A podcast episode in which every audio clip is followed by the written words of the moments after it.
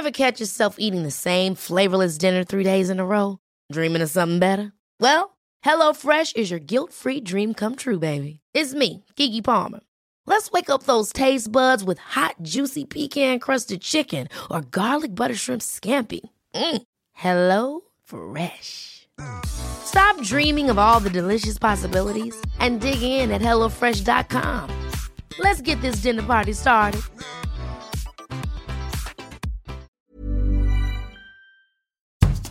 Bonjour et bienvenue dans Podcasting, le podcast quotidien d'actualité du Grand Sud-Ouest. Chaque jour, suivez-nous à la découverte de l'information régionale avec les journalistes et chroniqueurs du territoire.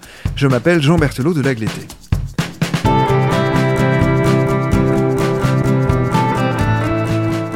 Place aujourd'hui à une carte blanche, ce sont nos épisodes qui évoquent des articles qui ne sont pas parus chez un de nos médias partenaires, mais qui concernent le Grand Sud-Ouest. En l'occurrence, nous nous intéressons à la consécration de deux architectes bordelais, récompensés mardi 16 mars, de l'équivalent du prix Nobel dans leur domaine. Nous nous appuyons sur un papier paru dans l'hebdomadaire de référence, Le Moniteur. Il s'appelle Pritzker 2021, la consécration d'Anne Lacaton et Jean-Philippe Vassal. Et c'est vous qui en êtes l'autrice. Bonjour Marie-Douce Albert. Bonjour euh, Jean Berthelot de Marie-Douce, cet article, vous l'avez coécrit avec Milena Chessa et Jacques-Franck De Giovanni. Merci de me recevoir. Avec plaisir. Marie-Douce, avec vous, nous allons donc en savoir un peu plus sur la personnalité de ces deux architectes associés et qui sont aussi un couple à la ville. Vous allez nous parler de leur parcours, mais d'abord un mot sur le prix qui leur a été remis. Pritzker, donc, il n'est pas exagéré de parler de l'équivalent du Nobel. Alors, le, la Fondation Pritzker euh, le dit elle-même, qu'il se, présente elle-même comme euh, décernant le Nobel de l'architecture, puisqu'en fait, il n'y a pas de prix Nobel de l'architecture. Euh, de vrai prix Nobel.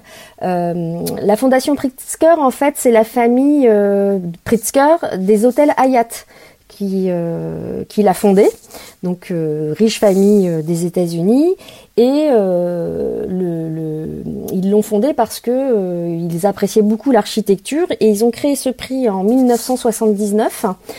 Euh, et le prix revient à un architecte pour euh, l'ensemble de son œuvre, sa démarche, en quoi elle est nouvelle, en quoi elle est appréciable. Et donc chaque année, depuis 1979, il, il récompense un architecte vivant et ils lui remettent une belle grosse médaille en bronze et surtout un, un prix de 100 000 dollars, euh, ce qui fait, j'ai regardé, 83 500 euros au, cours d'aujourd'hui. Alors, jusque-là, seuls deux architectes français s'étaient vus décerner cette prestigieuse récompense, Christian de Porzampar en 1994 et Jean Nouvel en 2008, deux noms qui parlent au grand public. C'est la première particularité de ce duo, hein, Anne Lacaton et Jean-Philippe Vassal. Ils sont relativement euh, méconnus et un peu aux antipodes de ce que le milieu appelle parfois des starchitectes les lacatons vassales, comme on les appelle, euh, c'est vraiment en dehors euh, de l'architecture d'icônes, de tours, de grands musées euh, qu'on voit parfois dans la presse et qui, est présentée comme l'architecture. Enfin, on, présente souvent l'architecture par, par ses grandes œuvres et ses grandes icônes, et c'est vraiment pas le travail, en effet, de, de Lacaton Vassal. Et de fait, l'architecture n'est déjà pas tellement connue, du, enfin les architectes ne sont déjà pas tellement connus du grand public, mais alors eux, du grand public, non, je pense que, je pense qu'effectivement, euh, ils sont totalement méconnus. En revanche, euh, ils sont très très connus dans le milieu par, euh, parce qu'ils ont une démarche très, très, qui leur est très particulière. ils suscitent beaucoup d'admiration. ce qui est étonnant, c'est qu'ils ont quand même la, majorité de leur œuvre a été construite en France, mais ils sont connus dans le monde entier, et le, le Pritzker le prouve. Euh, alors, on, dit que Anne Lacaton fait beaucoup, beaucoup de, conférences. Euh, donc, c'est pour ça, pour, pour partager euh, l'expérience de, leur agence. mais en tout cas, ils ont une reconnaissance de leur père qui est, qui est incontestable. Et c'est même des modèles pour les générations suivantes on voit beaucoup aujourd'hui beaucoup de jeunes agences se réclamer de la Caton Vassal. Alors on va essayer de comprendre un petit peu plus tard pourquoi justement ils ont tant inspiré, et en particulier les générations qui leur ont euh, succédé. Mais revenons euh, d'abord sur leur parcours. Anne Lacaton en Dordogne en 1955, à Saint-Pardoux-la-Rivière précisément. Jean-Philippe Vassal voit le jour à Casablanca, au Maroc, en 1954. Où et comment se rencontrent-ils? Alors, ils se rencontrent à l'école d'architecture de Bordeaux. Euh, le Michel Jacques, qui est le, directeur artistique euh, d'Arc en rêve euh, à Bordeaux, se souvient qu'il était à, l'école en même temps qu'eux, pas dans la même promotion, mais et que ils étaient déjà inséparables. À un moment, à la sortie de l'école, lui, Jean-Philippe Vassal, part au Niger, où il passe quelques années. Et euh, mais elle, elle, y va régulièrement pour le rejoindre. Et elle, pendant ce temps-là, elle travaille à Arc en Rêve. Euh, c'est les débuts d'Arc en Rêve. Et elle travaille sur une mission euh, pour la ville de Bordeaux sur des, projets d'aménagement des, écoles. Et puis ensuite, il se retrouve dans l'agence de Jacques Ondelat euh, Jacques Ondelat est, une figure euh, bordelaise, euh, de, enfin une figure de l'architecture bordelaise qui est assez connue. C'est un personnage qui a beaucoup marqué ses étudiants. Il a été leur prof. Une personnalité qui apparemment laissait ouvrir la pensée. Enfin, tous ceux qui en parlent aujourd'hui sont, sont, très admiratifs. Et puis ils commencent à travailler ensemble. Ils fondent leur agence à Bordeaux en 87 ou 88. Euh, et puis ils commencent à, faire leurs premières œuvres, euh, qui commencent, euh, ils commencent à bâtir les premières livraisons, c'est dans les, au début des années 90. Vous avez évoqué Arc en Rêve à Bordeaux. De quoi s'agit-il? Vous pouvez nous le rappeler? Alors Arc en Rêve est un centre d'architecture de, de, culturel, un centre d'exposition sur l'architecture qui est qui est installé dans les Antres polonais. C'est juste au-dessus du CAPC. En fait, c'est dans les étages supérieurs. Euh, et qui euh, expose euh, les architectes. Alors elle expose les projets bordelais. C'est un centre qui, depuis son, sa création, a, toujours eu le nez creux en fait. Ils, ont toujours exposé souvent des, des, architectes avant même qu'ils soient connus du reste de la France. Here I dreamt I was a soldier. And I marched the streets of Birkenau. And I recall in spring the perfume that the air would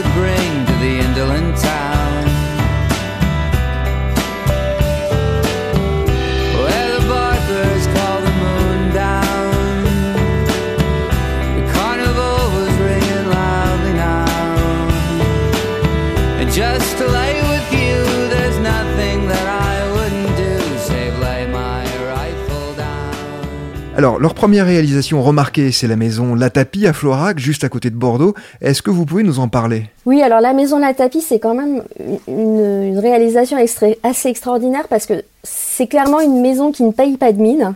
C'est une petite maison, euh, une petite maison individuelle euh, dans une rue assez euh, anonyme de, de, Floirac.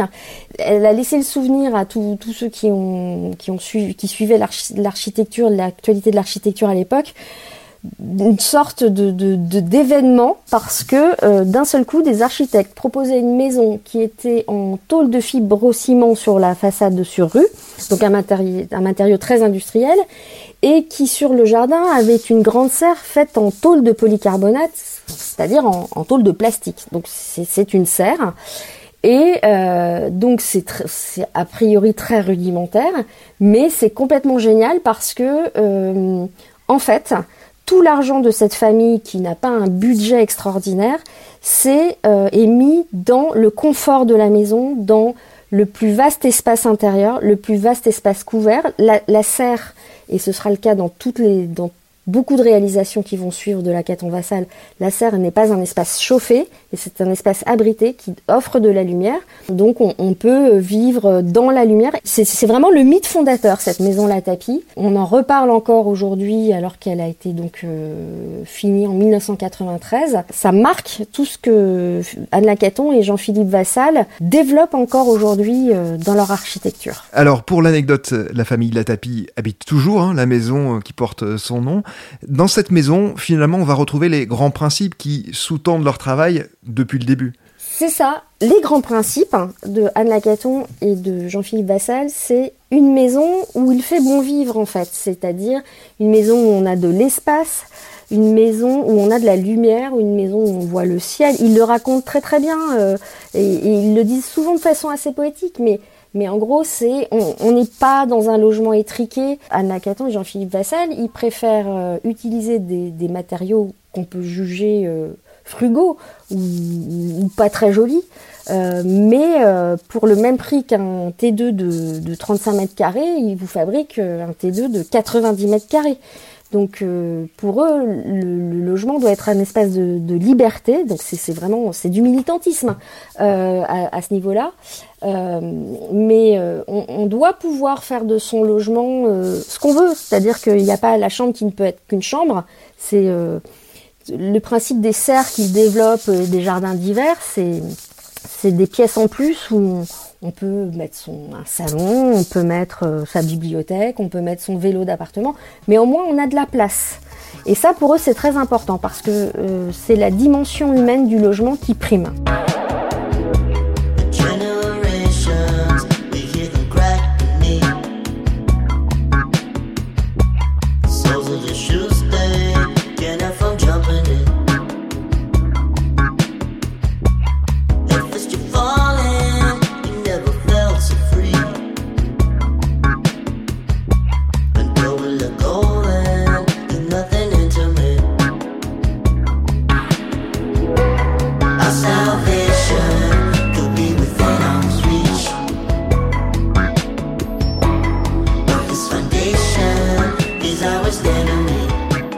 Les deux architectes se sont donc lancés à Bordeaux. Ils ont pourtant quitté la ville et gagné Paris au début des années 2000. Pour quelle raison? À cette époque-là, en 2000, euh, ils ont gagné un gros concours qui est euh, la transformation, la réhabilitation du palais de Tokyo qui doit devenir un, centre de création contemporaine. Donc ça, c'est la raison euh, officielle en fait. Eux ne le racontent pas, mais ce, que, ce, qui, se raconte beaucoup, c'est que euh, Anna et Jean-Philippe Vassal n'ont pas trouvé leur place dans le milieu de l'architecture bordelaise.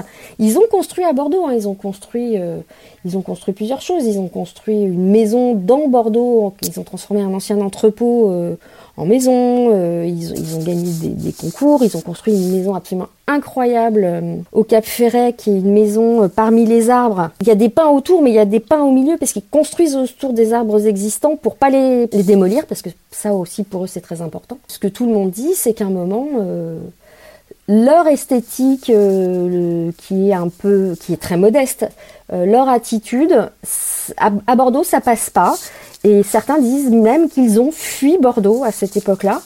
Euh, et que euh, qu'en fait euh, il est parfois même très difficile de les y faire revenir en fait. Anne Lacaton et Jean-Philippe Vassal ont construit, ils ont aussi énormément réhabilité des lieux comme le Palais de Tokyo dont vous venez de parler ou le FRAC Nord-Pas-de-Calais. Comment ont-ils repensé ces endroits?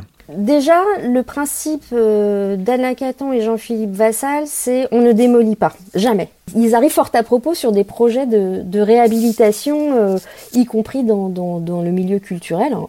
Et donc le, palais de Tokyo, au début, euh, c'est donc un bâtiment des des, années 30, qui a été inauguré en 1937 pour une exposition internationale. Et ils arrivent, ils ont cette coque art déco très belle. Euh, et à l'intérieur, euh, en fait, quand euh, le milieu culturel parisien découvre le bâtiment achevé quand il ouvre, on peut se demander si le bâtiment est fini si, la rénovation est finie, c'est un peu destroy en fait. Il y a du béton apparent, euh, euh, les câbles, euh, ce qu'on appelle les chemins de câbles, c'est-à-dire ces, structures qui tiennent les câbles dans les plafonds et qui sont d'habitude cachés, bah là ça, se promène un peu partout.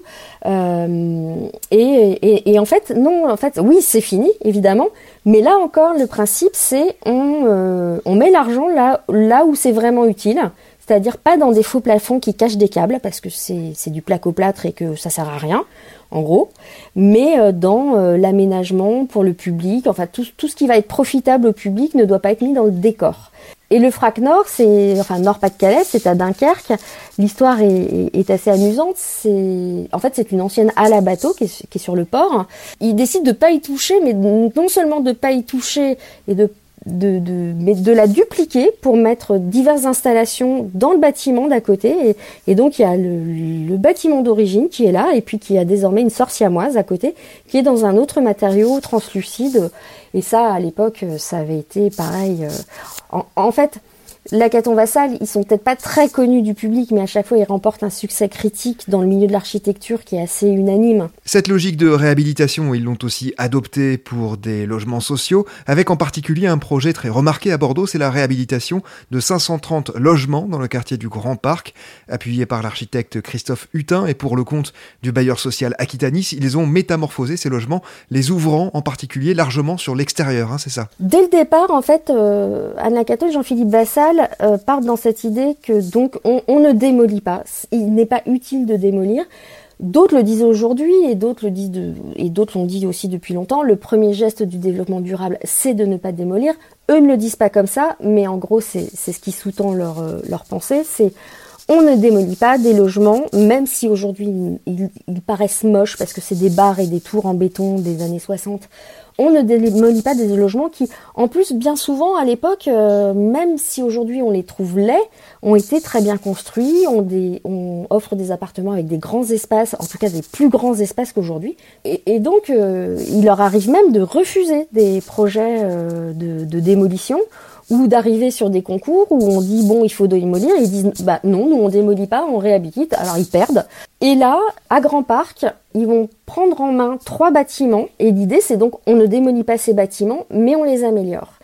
Et ils vont mettre en œuvre quelque chose qu'ils ont déjà fait à Paris notamment avec la tour Bois-le-Prêtre. C'est-à-dire qu'ils épaississent les bâtiments en rajoutant une couche de balcons et de jardins d'hiver sur les façades. Euh, en gros, Jean-Philippe Vassel, il explique ça en disant c'est comme si on montait un gros échafaudage devant les façades, mais qui va rester et sur lesquels on pose euh, des pièces en plus, c'est-à-dire un jardin d'hiver et puis un balcon. Donc ces logements qui étaient euh, un peu vieillots, etc., gagnent de l'espace en plus, gagnent de grandes ouvertures, gagnent une nouvelle esthétique parce que honnêtement de l'extérieur, c'est tout réhabillé, ces barres réhabillées qui, avec toutes ces grandes serres, parce que ça a l'air de serre aussi, c'est très beau. Euh, et puis euh, les, gens découvrent une autre façon, une autre façon de vivre. Ils ont plus de confort. Aquitanis ne va pas facturer aux locataires occupants la place en plus.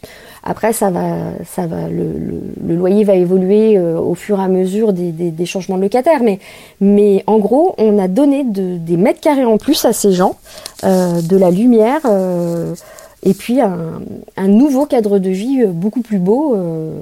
Euh, à Grand Parc et, c'est emblématique de ce qu'ils font.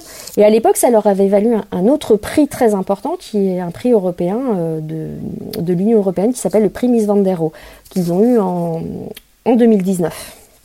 Et donc euh, à Grand Parc, ils interviennent avec Christophe Hutin, qui est un architecte euh, bordelais, euh, qui sera le prochain euh, commissaire du pavillon français de la Biennale de Venise. Mais il travaille aussi depuis longtemps sur ces projets-là avec un, autre architecte qui s'appelle Frédéric Druot et, qui les accompagne dans ces projets euh, de refus total de, la démolition de l'existant. Euh, enfin, ils l'ont théorisé ensemble en fait. Ils ont toujours travaillé ensemble sur ces sujets-là.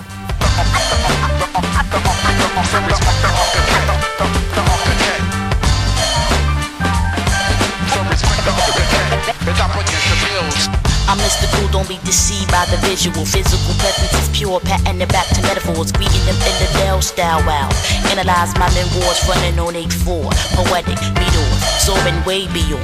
I am the pentameter or juvenile flame. My syncopated soul piercing earlobes and egos while vocals register. Set my hardcore to the grain. Lame game, plain Jane MCs can approach these. I shake chumps like fleas. I hold the keys to drive you, guide you, provide you with the rare gems. And here my clem, I throw the phlegm. The architect selecting the blueprints to rid the game of nuisance. Sucker reducing with the fusion. Rhymes solid like cement in my musical solution. Stacking concrete flows, look out below.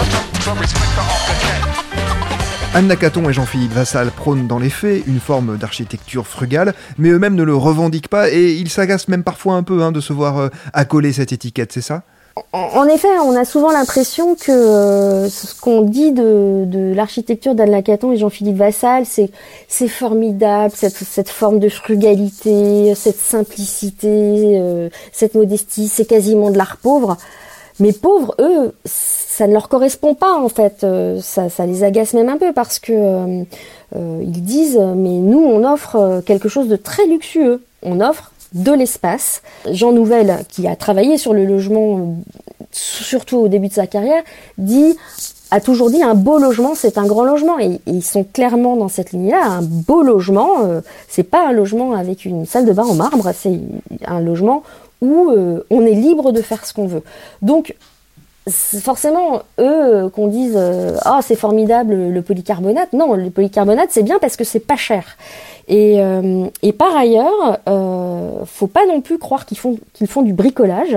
Euh, là, c'est encore Michel Jacques d'Arc en rêve qui, le dit. Il dit euh, il faut pas s'y tromper. Ce sont de, grands architectes, de vrais architectes et de vrais designers. C'est-à-dire que ça a beau être en, matériaux pas chers, c'est extrêmement bien dessiné, c'est soigné. Euh, et, c'est très beau. Et c'est aussi le, fruit d'une grande ténacité de leur part parce que ils ont une autre réputation, c'est d'être extrêmement têtus. Euh, et de ne jamais rien lâcher euh, sur leur projet, et j'imagine jusqu'au détail.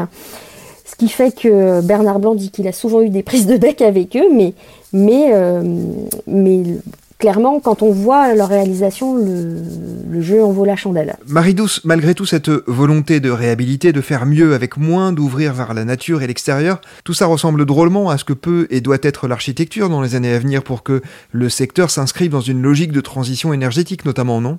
Il est évident qu'Anne Lacaton et Jean-Philippe Vassal euh, disent des choses qu'aujourd'hui beaucoup de gens disent, mais ils l'ont dit bien avant les autres. Ils, ils ont clairement ouvert la voie euh, en disant euh, il faut consommer moins de matière, il faut mettre l'argent là où il faut. Et, et c'est pas très étonnant que le Pritzker euh, leur revienne aujourd'hui, euh, alors qu'il aurait pu leur revenir peut-être il y a déjà dix ans. On peut on peut imaginer que puisque puisque eux n'ont pas varié, mais euh, c'est aujourd'hui un discours dont on comprend qu'il est totalement de bon sens. Ce qu'on peut se demander, c'est euh, si, euh, au lieu d'utiliser des matériaux pauvres parce qu'on n'a pas d'argent pour faire des, logements de grands espaces, il faudrait pas mettre plus d'argent dans le logement. Et ça, c'est une vraie question qui se pose aujourd'hui. Et ce Pritzker, aujourd'hui, il est aussi très intéressant parce qu'on a vécu euh, une année de, de, de pandémie où on a beaucoup mis en avant le fait que les gens vivaient dans des appartements trop petits, où il n'y avait pas d'accès à l'extérieur. Et là, on se dit que ben, on a tous envie d'un logement fait par euh, Anne Lacaton et Jean-Philippe Vassal, parce que parce qu'on a tous été, euh, pour ceux qui vivent en appartement et dans les centres-villes, on a tous été euh, enfermés dans des appartements où, d'ailleurs on savait pas où mettre notre vélo d'appartement parce qu'on n'a pas la place et donc on fait pas de vélo d'appartement. Un dernier mot Marie-Douce, vous avez vous-même rencontré à deux reprises Anne Lacaton et Jean-Philippe Vassal. Quelle impression vous ont-ils laissé Alors comme ce sont des gens euh, qui sont vraiment, euh, qui ont vraiment une éthique, une morale euh très forte, d'abord ils sont assez impressionnants, enfin ils sont intimidants je, suis pas sûre que eux se voient comme ça, mais moi, les deux fois, euh, c'était euh, Anne Lacaton et Jean-Philippe Vassal. Ils sont peut-être pas connus du grand public, mais dans le milieu de l'architecture, ils le sont. Donc, euh, donc j'étais impressionnée. D'autant qu'ils observent une certaine distance. Ce sont des gens qui sont très discrets, euh, qui disent peu de choses sur eux-mêmes. Euh, moi, je me souviens que il y a quelques années, j'ai fait leur portrait quand ils avaient eu le prix de, de l'écart d'argent pour un bâtiment à Paris. le simple fait de leur faire dire qu'ils sont un couple à la ville avait l'air, c'était une intrusion en fait. Et mais à côté de ça, euh, le, ils parlent extrêmement bien de leur travail, mais c'est aussi parce que l'architecture, c'est, dit-on, vraiment toute leur vie. C'est-à-dire que l'agence, euh, l'agence est, leur deuxième maison euh, et que, que vraiment ils vivent pour ça. C'est un véritable engagement, mais c'est leur vie, c'est l'architecture. Merci beaucoup Marie-Douce Albert d'être venue au micro de Podcasting. Je rappelle le titre hein, de votre article paru sur le site du Moniteur et apparaître sur euh, l'hebdomadaire Pritzker 2021, la consécration d'Anne Lacaton et Jean-Philippe Vassal. C'est la fin de cet épisode de Podcasting, production Anne-Charlotte Delange, Juliette Chénion, Lisa Feignet, Jean Brandon, Marie-Ron Ruot et Guillaume Cascara, iconographie Magali Marico, programmation musicale Gabriel Taïeb, réalisation Olivier Duval. Si vous aimez Podcasting, le podcast quotidien d'actualité du Grand Sud-Ouest, N'hésitez pas à vous abonner, à liker et à partager nos publications. Retrouvez-nous chaque jour à 16h30 sur notre site et sur nos réseaux sociaux, ainsi que sur ceux des médias indépendants de la région qui sont nos partenaires. Retrouvez-nous aussi sur toutes les plateformes d'écoute, dont Spotify, Apple Podcast ou Google Podcast. Podcasting, c'est l'actu dans la poche.